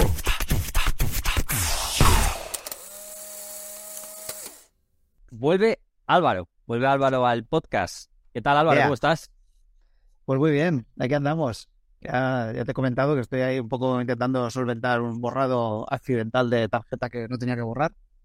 Para, para, para que haya vídeos, para que haya vídeos. Sí, sí, un, un clásico, ¿eh? De fotógrafos, videógrafos, ¿eh? Borrar cuando... Hacer, hacer hueco y hacerlo donde no tienes que hacerlo. Esto para que la gente luego diga, que cuando empiece a quejarse de que los vídeos, de que si el audio, que si no sé qué, para que veas, para que se vea todo lo complicado que es muchas veces lo que está detrás ¿eh? del, del, producto final, ¿eh? Claro, claro, porque esto es el típico, el típico caso de yo normalmente no borro las tarjetas hasta que no las tengo, hasta que, o sea, normalmente no borro las tarjetas hasta que el vídeo no está montado y publicado, ¿vale? Pero es que a veces no borro las tarjetas y, no, las he, no las he volcado al disco duro porque en el disco duro tengo tantos proyectos en marcha que no me entra más. Entonces dejo las, tarjetas como apartadas. Pero en esta gestión, pues ayer tenía que hacer hueco para grabar una cosa y cogí una tarjeta y dije, ay, yo creo que esto ya está montado. Me zumbé ahí unos cuantos archivos y había unos que no estaban montados todavía. Es, es muy típico, ¿eh? ya digo, para que la gente lo sepa, tanto temas de, pues, del podcast del audio, que a mí también me pasó hace no mucho que tuve que pasar porque ocupaba una barbaridad. Cada vez el audio, parece que no, tú lo sabes bien, que también el audio cada vez ocupa más, que antes pensábamos que era una cosa nada, residual. cuanto- sí, y cuanto más pues calidad quieras meterle y tal, pues es una locura. Sí, sí, sí, sí. Con, con vídeo es una locura. Y O con vídeo también, claro, obviamente, todo. Bueno, muy bien, pues nada, eh, como tenemos a Iker, eh, ahora mismo, bueno, la gente lo sabrá dentro de poco, lo tenemos de camino a- otra vez a Japón para temas que no tienen nada que ver con foto, que a saber si se ha llevado algo para probar. A Eh, comer, no, palitos de a comer palitos de cangrejo. Sí, de eso, sí. Eh, pues eh, vienes tú a contarnos un poco, esta es la, la noticia positiva y negativa de, de esta, de estos días. Que por cierto, ya he dicho antes al principio, llevamos una semana de retraso, pero como, eh, bueno, el tema de la Semana Santa justo nos pillaba la semana siguiente, tenía que ser el podcast nada más llegar, pero como allí en Barcelona habéis tenido fiesta, pues eh, yo ya se lo dije a Iker en su día, no quise, digamos, eh, eh, malmeter de manera muy rápida, porque claro, si encima estáis el lunes y esta parte es como bastante más de actualidad, siempre, pues hombre, para que la gente sepa que esto no está grabado eh, dos semanas antes, ni que las cosas las dejamos ahí o no, aquí hacemos las cosas justo a- poco antes, ¿no? Entonces, por eso ese retraso para, para no tampoco llevar todo el trabajo ahí a ellos. Entonces, eh, pues nada, eh, que, me, que me des un poco y que me cuentes un poquito eh, alguna cosa, tanto noticias o dos cosas. Sí, he seleccionado aquí una- un par de cosas. Una noticia, digamos, y luego un conjunto de noticias Ahí está. rela- relacionadas. Eh, la primera de ellas, eh, para, para que no para que no sea un como hay que hablar sí o sí de esto, es obligatorio, pues la primera va sobre la inteligencia artificial. eh, que ya Qué sabéis raro, te iba a decir, qué raro últimamente. Eh, el puto tema del momento, se podría decir. es increíble, o sea, cada día hay algo relacionado con eso. Y bueno, los que leáis Fotolari, no sé si visteis que hace poco publicamos eh, una noticia de que había habido un tío que había colado una foto de unos surferos eh, en un concurso de fotografía, pero era un concurso un poco de chichinabo, ¿no? Era un concurso que organizaba una tienda australiana, una tienda tipo MediaMark, que hace pues unos concursos semanales que, y regala un premio pequeñito de 150 euros para gastar en la propia tienda. Bueno, pero bueno, no, tenía gracia porque el tío había hecho el experimento y había colado ahí una foto eh, generada con Midjourney. No, no, era una foto, de hecho, la había colado el propio servicio de inteligencia artificial. O sea, los propios que tienen el servicio este de, texto a imagen habían hecho la trampa. Bueno, y decíamos, bueno, esto ha pasado, pero era en un concurso de Chichinabo. Pues esta semana ha vuelto a pasar y ya no ha pasado en un concurso de Chichinabo, ha pasado en un concurso de amplio prestigio como son los Sony World Photography Awards eh, que se entregaron eh, esta semana pasada y ahora sí que podemos decir que es la primera imagen generada por inteligencia artificial que gana un prestigioso premio internacional de fotografía. Sí, que luego eh, lo ha, lo ha, la autora no ha querido recogerlo, digamos Efectivamente. por eso, o sea, se ha querido. Sí, es verdad que, que ha ganado una categoría que, que es una, eh, una categoría que se llama creatividad, ¿vale? Que es una categoría que ya de por sí, eh, digamos que permite que haya manipulación en la imagen y que haya cierto, ¿no? Que haya ediciones así agresivas y tal. O sea, es una, Que no tiene, además, que no tiene acotamiento, o sea, todavía no, no es como a lo mejor la parte de fotoperiodismo en la que, bueno, pues te pueden pedir el RAW y tal. Aquí como que la- no está tan acotado, yo creo, esa parte. Claro, no está acotado porque, claro, no está acotado, o sea, no está actualizado con lo que seguramente demandará a los concursos el fenómeno este de la inteligencia artificial que les obligará a acotar y a poner según qué bases, porque, porque ahí está un poco la trampa, ¿no? El autor ha dicho, oye, aquí no, en la categoría no pone explícitamente que no se permitan imágenes generadas por IA, pues venga, yo he hecho ahí una imagen generada por IA, además una imagen bastante cabroncilla porque pues claro, es una, pa- parece una foto eh, antigua totalmente. Claro, lo han, tirado por la parte de- del del vintage, ¿no? Está, la imagen está ensuciada, tiene grano.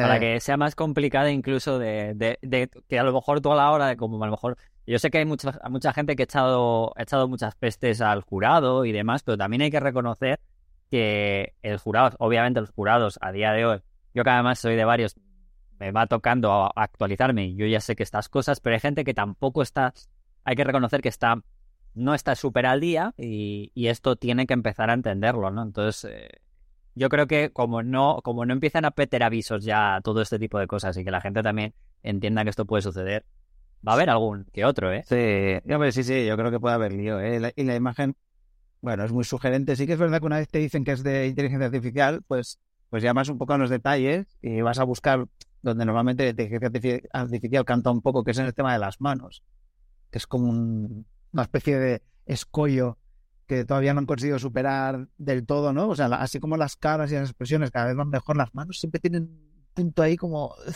raro, raruno, ¿sabes? Eh, pero bueno, como tú decías, en, esto era una especie de experimento, entonces en la- el ganador del premio ha renunciado al premio y ha dicho que las imágenes por inteligencia artificial no deberían competir en el mismo concurso, eh, no deberían competir por un galardón, que son diferentes, que la IA no fotografía y que renuncia al premio y, y dice que anima a todos a abordar el debate este eh, lo antes posible, ¿vale? Y Sony pues ya ha retirado la fotografía de la lista de ganadores, eh, supongo que también de la exposición, y tampoco ha dicho gran cosa sobre el tema, bueno, no, si el fotógrafo renuncia, pues ya está. Pues ya está, nos han quitado un eh, problema, nos ha quitado un problema. Solucionado. Bueno, está bien, está bien. No, creo que es un tema interesante que tendremos que tratar, que además yo creo que se va a tener que tratar cada vez más. o sea. Sí, a ver, es, es, es un, es un temazo. Yo, yo, esto lo hablo muchas veces con Iker, yo soy de la, de la postura y de la teoría de que históricamente la historia demuestra que los cambios nunca son eh, tan radicales, ni tan rápidos, ni tan, ¿sabes? Que lo que parece que va a cambiar muy rápido siempre es una cosa progresiva y que al final la vida sigue, ¿no? Y todo se adapta. O sea, yo soy, soy huyo mucho de estas visiones apocalípticas en plan de, "Buah, el fin de la fotografía, nos vamos todos a tomar por saco. Yo no creo que vaya a pasar eso. Eh, hay mil ejemplos en la historia, ¿no? Cuando siempre se dice que cuando en la primera revolución industrial, cuando entró la máquina de vapor y, empezó a ver el telar eh, mecánico y no sé qué, pues también era en plan, Dios mío, no, no va a haber trabajo para nadie, ¿no? Pero la historia luego demuestra que estas innovaciones tecnológicas destruyen trabajos y crean muchísimos nuevos también. O sea que Claro, es- al final es una readaptación. Siempre hace falta siempre. De momento, por lo menos yo de momento creo que sí, eh, la persona se sigue necesitando para todo esto, pero al final es la persona la que la crea, con lo cual. Exacto, y en todo caso, eso, pues habrá que ver cómo va esto de rápido o de lento, ¿no? Pero, pero vaya, que sí que es un tema que, que hay que abordar, la verdad es que o sea, pues pasan cosas y hay noticias que llaman la atención, ¿eh? Pero eso que son fascinantes. Vale, y esto respecto a la inteligencia artificial, eh, insisto, yo creo que aún estamos lejos de Terminator, Sí, la verdad aún, también. es- aún estamos lejos de que dominen el mundo y empiecen a mandar androides al pasado para que aniquilen al jefe de la resistencia humana antes de que nazca. Además, no veo ahí un Terminator. De momento tendría que pasar un Terminator con una cámara de fotos, ¿te imaginas? En plan, haciendo fotos así. Segunda grupo de noticias, dos noticias puntas eh, sobre un mismo tema. eh, de esas noticias que nos dan un poco. Bueno, nos dan una visión, no, de hecho nos la quitan o, o- o- aún nos hacen tener una visión más confusa de cómo está el mercado fotográfico en la actualidad, que uno no sabe muy bien cómo seguirle el ritmo. Y es que esta semana, estos últimos días, se han lanzado, atención, dos cámaras con sensor monocromático. O sea, no una, no, dos. Además, fueron el mismo día. Sí, sí, exacto. Parece ser que era el Monochrome Day, ¿no? O sea, eso, to- hashtag Monochrome Day, ¿no? De esto de. Total, total. Una cosa fascinante, ¿eh? Ha sido una, Pentax K33 eh, monochrome, que esta no solo tiene sensor monocromático, que encima es reflex, o sea, para ya, para rizar el rizo de, de la peculiaridad, ¿no?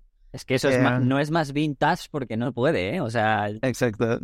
Es una versión de su, de su K33 que, pues bueno, como ya sabéis, los sensores eh, no captan el color directamente, sino que lo captan eh, poniéndole un filtro, va ahí en delante, que descompone el color y una parte se la inventa y no sé qué. Ya sabes que es un proceso súper complejo. Entonces, cuando tú sacas el filtro ese delante del sensor, pues lo que tienes es un sensor monocromático que además, pues elude una serie de problemas que da este filtro que, que van desde el muaré hasta la falta de definición, un montón de cosas, ¿no? Eh, del sensor monocromático no es nuevo, ya hay cámaras con sensor monocromático. Para los que no lo sepan, hubo móviles con sensor eh, También. monocromático también. De hecho, Huawei. la, la primera, el primer móvil que tenía cámara dual, esa segunda cámara, que a día de hoy la, la asociamos mucho a distintas focales, en su momento no era una focal distinta, era un sensor monocromático. Fue el Huawei, Huawei P8. P9. el P8. P8. El P8, eso es. Que, que por cierto, yo, yo, yo tuve el P9, creo.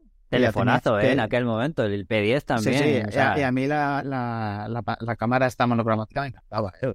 Es verdad que lo, lo que decimos siempre, ¿no? Que, que, que seguramente el 99,9% de las personas no serían capaces de distinguir entre una foto hecha con una cámara monocromática y la misma foto en color pasada a blanco y negro, sin más, posiblemente, pero, pero la verdad es que el, Hombre, fotográficamente, las personas que hacen foto que están muy metidas, sobre todo la gente que además ha, ha revelado un carrete, que eso sí que se ve bastante, que ha estado muy acostumbrada a eso, sí que notas esa, digamos, esas tonalidades de gris que, que notas, porque cuando tú lo pasas, como tú lo has dicho, el, el, el sensor, el, bueno, lo que llaman, ¿no? La matriz Bayer, esta famosa, y que luego además se inventa luego en el proceso a ciertos colores que no son algunos, no son reales 100%, claro, cuando tú eso lo pasas al blanco y negro, pasas ese color o esa tonalidad a gris Exacto. que no es del todo real, ¿no? En que ya no es de casos. todo real. Con lo cual la sí. transición muchas veces de todos de gris, a veces es verdad que hay que ir muy fino, ¿eh? Hay que ir muy fino porque es lo que te digo, sobre todo,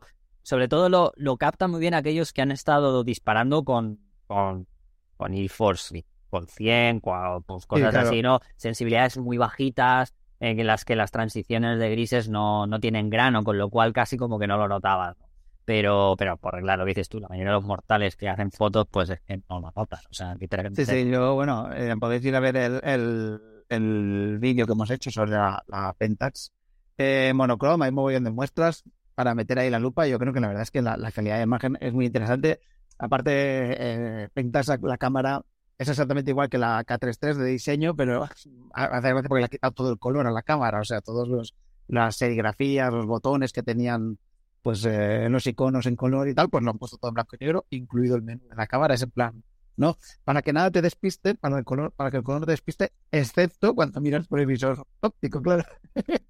Entonces, no ves todo en color. ¿Vale? Y la segu- Ah, bueno, esta cámara de petas, por cierto, cuesta 2.500 euros. ¿Qué pensaréis? Uf, qué pastón, 2.500 euros para una cámara monocromática. Bueno, pues no pasa, no, pa- no pasa nada, porque luego vino Leica con su, el mismo día, como decía Rodrigo, vino Leica con su M11 monocrom y su sensor de 60 megapíxeles en blanco y negro y a un precio de 9.500 pavos. Estuve, estuve con ella ayer, Mm. estuve en la tienda Leica, la tuve en las manos. Bueno, la, la vi el otro día también, el día que salió. También estuve, pero ayer en concreto la tuve más tiempo. Y es, o sea, es una M11. O sea, es una M11, lo que pasa es que La le han quitado el M11, sí. punto. O sea, es, es una. igual- bueno, tampoco, aquí tampoco es que haya una novedad bestial, ¿no? Porque creo, ¿no? Porque el año pasado, pas- bueno, el año pasado no, creo que fue hace dos años, cuando lanzaron la M10, que en su momento lanzaron la M10 y, ¿sabes? Luego, poco después, volvieron a hacer el nuevo movimiento. M10 monocrom. Con lo cual es más o menos una, una estrategia similar. Sí, sí, de hecho la, la- la buena noticia, entre comillas, es eso, que hasta ahora pues tenías que pasar por Leica, que son los que habían ido haciendo estos cambios, porque también tienen la Q2 en monocrom. Y, o sea, tenías que ir pasando pues por los precios de Leica si querías una cámara monocrom, y ahora pues eh, te- Pentax te está dando la versión low cost, ¿no? De, sí, porque también creo que también hay algún, algún eh, respaldo Hassel y alguna cosa de estas también en monocrom eh, pues Leica ahora te da esa opción de. Ay, Leica, Pentax te da esa opción de hacerlo, entre comillas, pues barato, ¿no? O a un precio Con espejo. asumible, pero con espejo. Con espejo. Dejémoslo, dejémoslo muy claro, ¿eh? Que- pero con espejo. Exactamente. La M11 Monochrome la teníamos pendiente de probar, de hecho, estábamos ahí moviéndola para que, para que Iker se la llevara al viaje este que va a hacer a Tokio y se hiciera por ahí el moderno un rato, pero al final no ha llegado a tiempo, pero bueno, esperemos cogerla pronto. Sí que probamos la M11, que la verdad es que es una cámara muy guay. Sí, es eh, para la gente que a lo mejor, bueno, la, la habrán visto, que no la hayan visto en realidad, es una M11. Sea, lo único que no hay versión en plata, creo, por lo que me han dicho, no hay versión en plata, yo además solamente... Y no tiene, igual que la M10, no tiene ese punto rojo. El punto rojo está sustituido por un emblema negro directamente. y, y ya está. Y la única cosa que cambia con respecto al M11 es eh, que no tiene esa matriz, es lo que hablábamos de color, y que el, el disco, o sea, la memoria interna pasa a 256 en vez de 64. Creo que es la única diferencia con respecto al M11. O sea, que no, hay más. Y lo que hemos comentado, eso sí, la calidad del blanco y negro, si a la gente le gusta el blanco y negro, pues esas tonalidades que vas a sacar de grises, pero que es un M11. O sea, ya está. Es curiosa el- esos, movimientos ¿eh? de, de- del mercado fotográfico, que es como, bueno, parece no que la fotografía está quedando, pues eso, ¿no? Para, para lo profesional, para eh, lo específico, ¿no? Para, bueno, para, pa- para, cubrir esos nichos, ¿no? Y Te iba a preguntar, porque eh, yo estaba leyendo el otro día con respecto a cuando salió la cámara en la Leica, en la Leica Monochrome, eh, que había gente que no entendía esto. O sea, el, este, este movimiento. En Leica yo lo entiendo, porque Leica tiene un mercado muy concreto, muy específico. Además, ya sabes, tú salió la M6 hace poco, la versión digital, y no se puede encontrar casi por ningún lado, no hay. O sea, el otro día cuando estábamos en Fotoforum intentamos a ver si nos la dejaban, ¿te acuerdas que estábamos allí? Y no, no hay, no hay. Eh, porque ellos saben muy bien cómo es el mercado, saben muy bien además cuáles son sus clientes, fabrican una cantidad a mano, etcétera. Y en Leica yo creo que tiene sentido, por el tipo de marca que es, el tipo de mercado que dominan. Pero en Pentax, es que Pentax es una, es- es una marca peculiar. Bueno, hay que recordar que es, Pentax es Rico, Rico Pentax, que, que Rico es un, gigante, una multinacional eh, brutal con de impresoras, también hay que decirlo, De- igual que Canon. Sí, exacto. de- so- sobre todo, pues muy de impresión, de fotocopiadoras, de mil cosas de estas, que la división fotográfica es un porcentaje muy pequeño de, de, de su, de su negocio, como a casi todas estas marcas, ¿eh? O sea, quiero decir, que nadie se lleva engaños. Eh, quizás Nikon sería de las que tiene, de las que, de las que la parte fotográfica es más importante, pero vamos, Fujifilm, Canon, tienen son, son mu- multi- multinacionales que tocan muchísimos palos, además de la, de la fotografía. Eh, pues eso, cosas médicas, cosas relacionadas con la imagen, sensores, sensores industriales, bueno, de todo, ¿no? Eh, y Pentax es una, es una marca peculiar porque parece que han asumido muy bien su papel de, de, de cosa pequeña, de cosa nicho, ¿no? Yo creo que sigue es una marca que sigue teniendo bastante prestigio en, en, en Japón. Y, y al final, ¿qué les cuesta, no? Si ya tienen la Pentax K33, que ya fue un lanzamiento peculiar, porque fue ha sido la última reflex en salir al mercado, eh, ¿qué les cuesta en verdad hacer unos cuantos, unas cuantas unidades quitando el filtro Bayer? Que tampoco tiene mayor historia. Quiero decir, no, no, no, no requiere ni un de- gran desarrollo en ni más D, ni requiere ca- cambiar líneas de producción, ¿no? Debe ser una cosa muy, muy sencilla. Entonces yo creo que si lo hacen es porque saben que tienen Hablando de lo que has contado de Pentax, eh, ya el tamaño, porque sí que es una, eh, a ver, es una empresa emblemática, también hay que decirlo en cuanto a lo que has dicho tú. O sea, la gente en carrete era brutal, o sea, en ese sentido era brutal. Sí, sí, sí, sí. sí. Eh, eh, Bueno, de hecho, la- eh, recordar que está en camino una, una De de, carrete, ca- ¿eh? de carrete, por eso digo, ¿tú crees que ese movimiento, tú crees que ese movimiento se han dado cuenta y se porque tienen, están, estoy viendo mucha similitud con Leica, con respecto un poco a, es verdad que no, quizás no es, no tuvieron esa intención en su momento, pero ¿tú crees que el tiempo y ya la, digamos, la tecnología y todo cómo ha cambiado el mercado está haciéndoles ver, abrir un poco los ojos y darse cuenta que quizás ese es el punto de donde pueden estar, donde pueden quedarse? Bueno, yo creo que, que- a lo mejor han, han visto que no pueden competir con, con Canon, con Nikon, con Sony, con Fujifilm, ¿no? No pueden eh, meterse en ese mercado, no pueden competir con Panasonic. Eh, no, Pa- parece que muchas marcas pues están intentando especializarse en cosas, ¿no? Eh, pues por ejemplo, Olympus, desde que dejó de ser Olympus o, o M-System, pues parece que se han como metido a tope con el outdoor, ¿no? Con cámaras que te puedas llevar por ahí de viaje, que se puedan mojar, que no sé qué, ¿no? Parece Es la que- cámara de pájaros. Yo lo voy a llamar la empresa, la cámara de los Exacto, pájaros. porque de repente pues tenían una serie de embajadores y, y se han deshecho de todos los embajadores que no son de naturaleza, digamos, ¿no? Se han quedado solo con naturaleza y viajes y, y cosas así, y cosas de acción.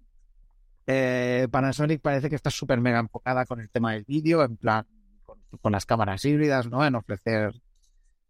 Fuji también pues va tocando palos, pero parece que también pues está muy en el, en el reporterismo, ¿no? En eh, estas cosas. Canon, Sony y tal, que son las más grandes, pues siguen dándole a todo y a lo mejor Pentax ha dicho, oye, pues yo me voy a quedar con, los frikis, es lo que te digo, con, con, con el cliente muy específico, con el que sigue queriendo un visor óptico y tiene un montón de cámaras de, de ópticas Pentax fantásticas, de premium y tal, y, y sigue queriendo una reflex.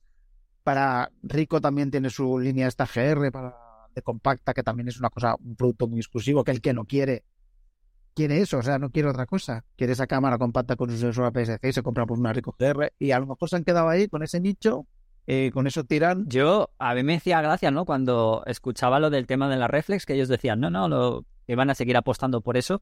Y me parece, me parece un cambio, o sea, no un cambio, sino una, un camino eh, cuando digo lo de que se parecen a Leica, sin llegar a serlo, pero porque Leica en ningún momento ha querido, no sé, su, obviamente en su gama M y demás, eh, tienen su gama, pero por la que es más emblemática, es más conocida, por seguir apostando por lo que ha sido reconocida, que es por ese telémetro. O sea, y, y podría ser, eh, Pentax podría quedarse como la única cámara, o la única marca en este caso, con reflex, con ese visor No, óptico. O sea, entonces, Es que eso va a ser así seguro, o sea. Claro, o sea, es eso, igual que Leica tiene ese telémetro en sus marcas, en su cámara o en su modelo más reconocible en la historia y continúan, la cámara sea digital, continúan con él, no se deshacen de él. Yo creo que puede ser ese punto o ese camino en el que digamos Pentax, la única marca que tiene un visor óptico. Sí, sí, con todo lo que ello implica, porque, porque eh, esta Pentax Monochrome, por ejemplo, tiene mm, autonomía para mil y pico disparos, ¿eh?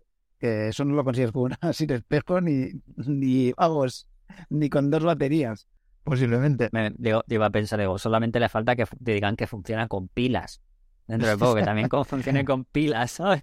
Hostia, pues te vas a reír, pero, pero Pentax diría que fue de las últimas marcas que ya en, en algún fotoquina, no, no de hace tanto, me refiero igual de en algún fotoquina de, A lo mejor, de, De no, de los últimos, de últimos no, pero a lo mejor sí que, no sí, sé. pero en 2012 o así todavía sacó, todavía sacó algunas estas pequeñas que tenían posibilidad de meterle pilas, ¿eh?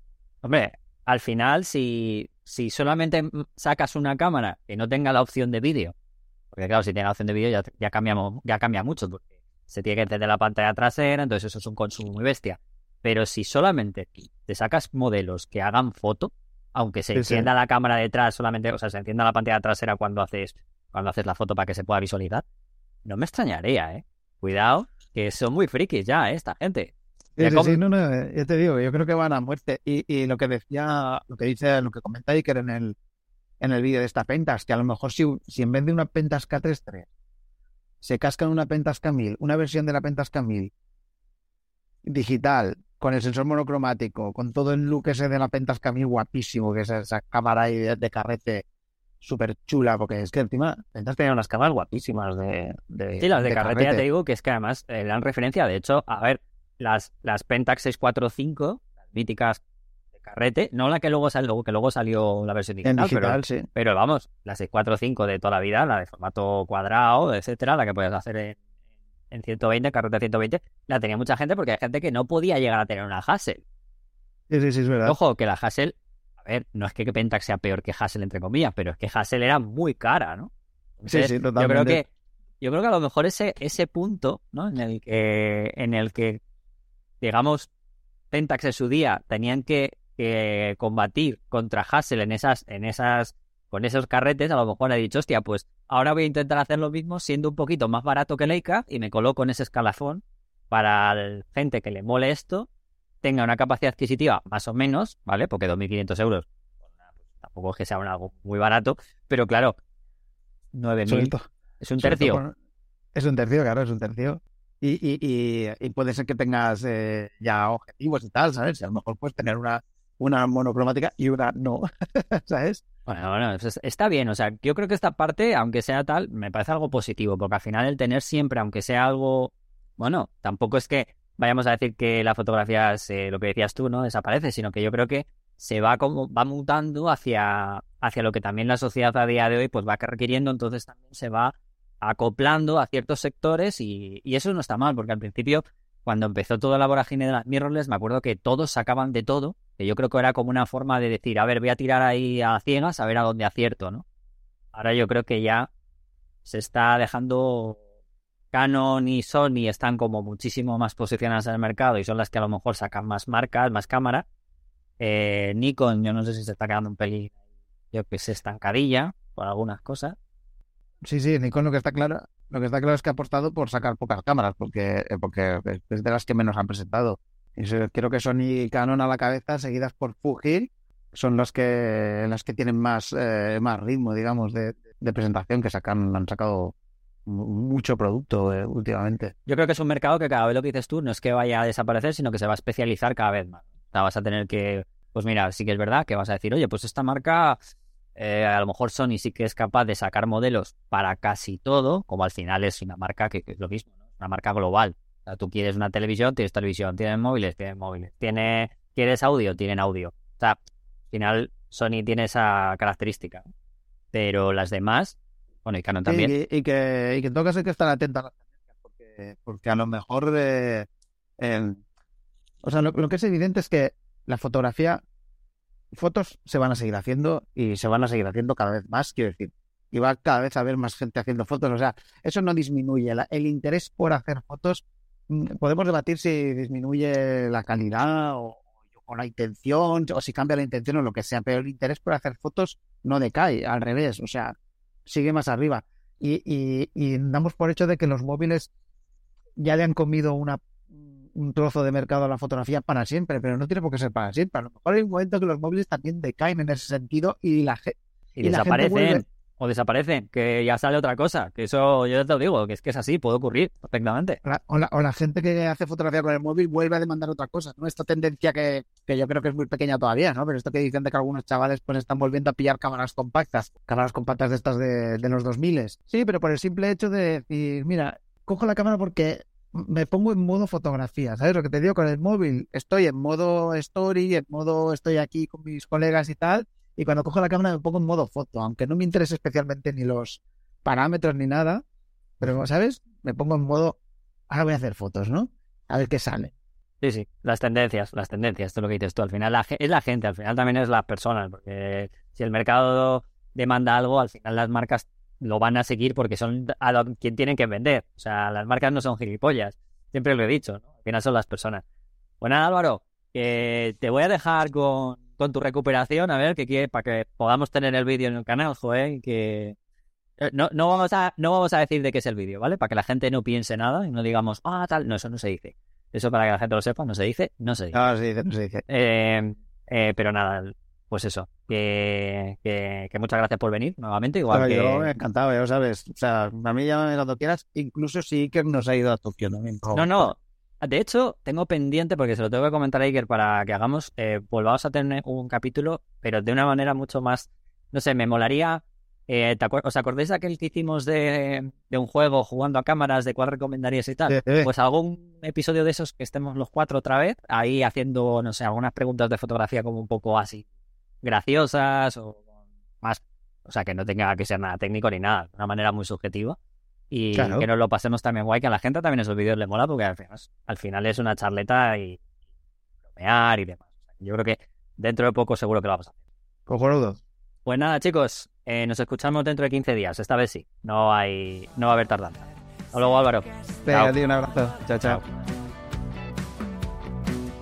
Pero es un precio justo y